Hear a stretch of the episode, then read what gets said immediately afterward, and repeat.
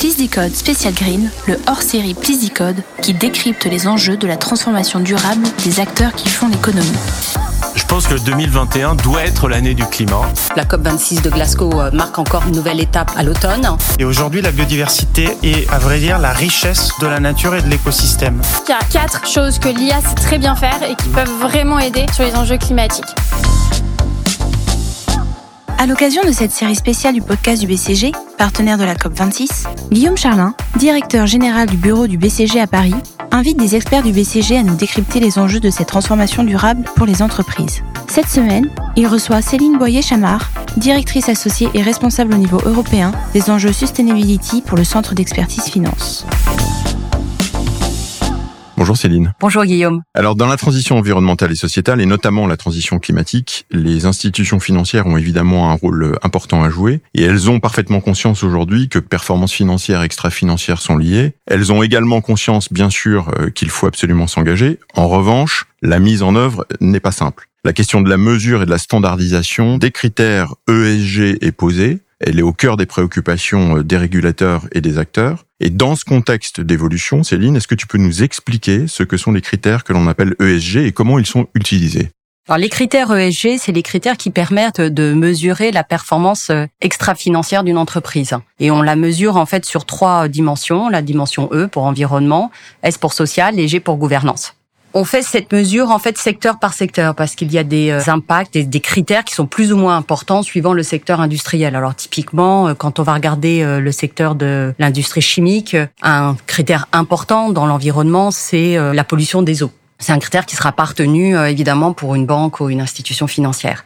Donc il y a un travail assez fin de regarder euh, dimension par dimension ce qui est matériel pour trouver les bons critères.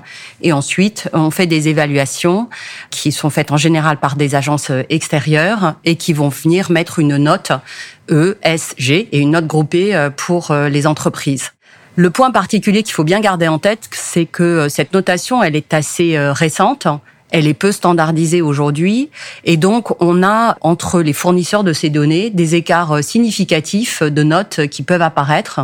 On a regardé, il y a pas mal d'études qui ont été faites et qui ont mis en exergue des écarts, des niveaux de corrélation de l'ordre de 40%, là où sur la donnée financière, qui elle est très normée, standardisée, on est en général à des niveaux de corrélation qui dépassent largement les 95%. Donc c'est une donnée qui est pas très facile à analyser. Donc l'ESG semble désormais au cœur des préoccupations des gestionnaires d'actifs et des institutions financières. Où est-ce qu'on en est réellement en fait de la maturité et de l'usage de toutes ces données? Je vais mettre en avant trois phases en fait, euh, Guillaume, pour répondre à ta question. La première, c'est une phase euh, avant la pandémie qui était une approche de niche dans l'usage de ces données ESG. Euh, e de quoi on parle? En fait, on parle d'équipes au sein des institutions financières ou des gestionnaires d'actifs qui se sont emparés du sujet extra-financier et qui ont développé dans des approches de niche des produits socialement responsables, des produits green. Deuxième étape, arrive la pandémie, on s'est vraiment posé la question de est-ce que ce business vert, hein, qui était un business de niche, va être résilient? Ce que nous a montré la pandémie, c'est qu'il l'était. Il s'est même amplifié et donc à la sortie de la pandémie, on est rentré dans une deuxième phase qui était une prise de conscience au niveau des directions générales des institutions financières du besoin de s'engager euh, sur l'extra-financier. Et on l'a vu en particulier sur le climat, avec la mise en place des grandes alliances Asset Owner, Asset Manager et Banking, donc les Net Zero Alliance, dont l'objectif est d'engager euh, tous ces acteurs pour réduire l'empreinte carbone et donc atteindre la neutralité euh, carbone à horizon 2050. Ça, c'est la deuxième phase, la phase des engagements. Et on est maintenant, je pense, dans une troisième phase qui est en fait une phase d'intégration de l'extra-financier à l'échelle au sein des entreprises, donc banques ou gestion d'actifs.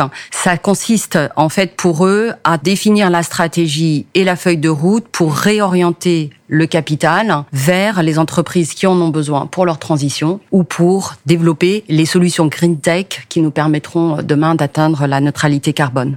Donc c'était l'affaire de quelques-uns avant la pandémie, c'est devenu l'affaire de tous au sein des banques aujourd'hui ou des euh, gestionnaires d'actifs. C'est devenu en fait euh, un besoin de transformation majeur de l'ensemble des métiers pour euh, réussir cette réorientation du capital et ça vient modifier en fait fondamentalement et durablement la relation que ces établissements financiers ont avec leurs clients. Et ça nécessite de mettre en place de nouveaux euh, enablers pour accompagner euh, cette transformation. Et du coup, dans cette troisième phase de passage à l'échelle, qu'est-ce qui bloque pour aller plus loin? Qu'est-ce qui pourrait permettre au secteur financier d'accélérer justement? Alors j'aurais envie de citer en fait trois éléments clés. Je pense le premier qui revient systématiquement quand on discute aujourd'hui avec les dirigeants de ces grandes entreprises, c'est l'environnement réglementaire qui est très mouvant et les méthodologies de calcul, par exemple, d'empreinte carbone, c'est encore plus compliqué sur la partie biodive ou sociale. Dans ce contexte-là, c'est difficile d'enclencher une grande transformation quand elle doit se faire sur la base de faits qui sont encore peu robustes. Donc ça, c'est la première euh, difficulté pour eux. La deuxième difficulté, c'est euh, le manque de données. Quand bien même on a des méthodos et des réglementations qui sont définies, on a aujourd'hui une donnée qui est peu accessible sur certains périmètres euh, de l'économie, en particulier tout ce qui est marché émergent ou euh, les small et mid cap.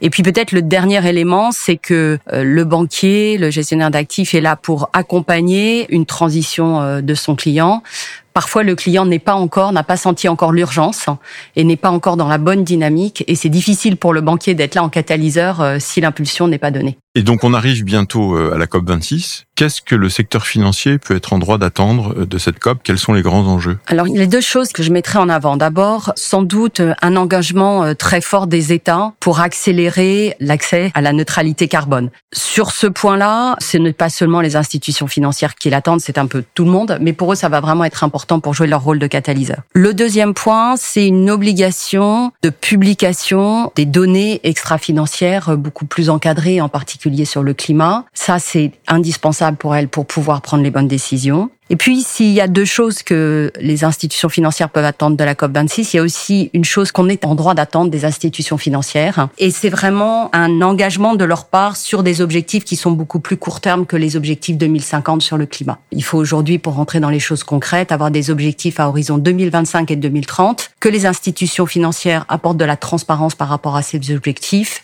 et aux modalités avec lesquelles elles vont les atteindre. Et ça, c'est essentiel parce que pour les entreprises, ça apportera aussi de la transparence euh, sur la façon d'accéder demain au capital. Merci Céline pour ton éclairage. Merci Guillaume. Please Decode Special Green, le hors-série Please Decode qui décrypte les enjeux de la transformation durable des acteurs qui font l'économie.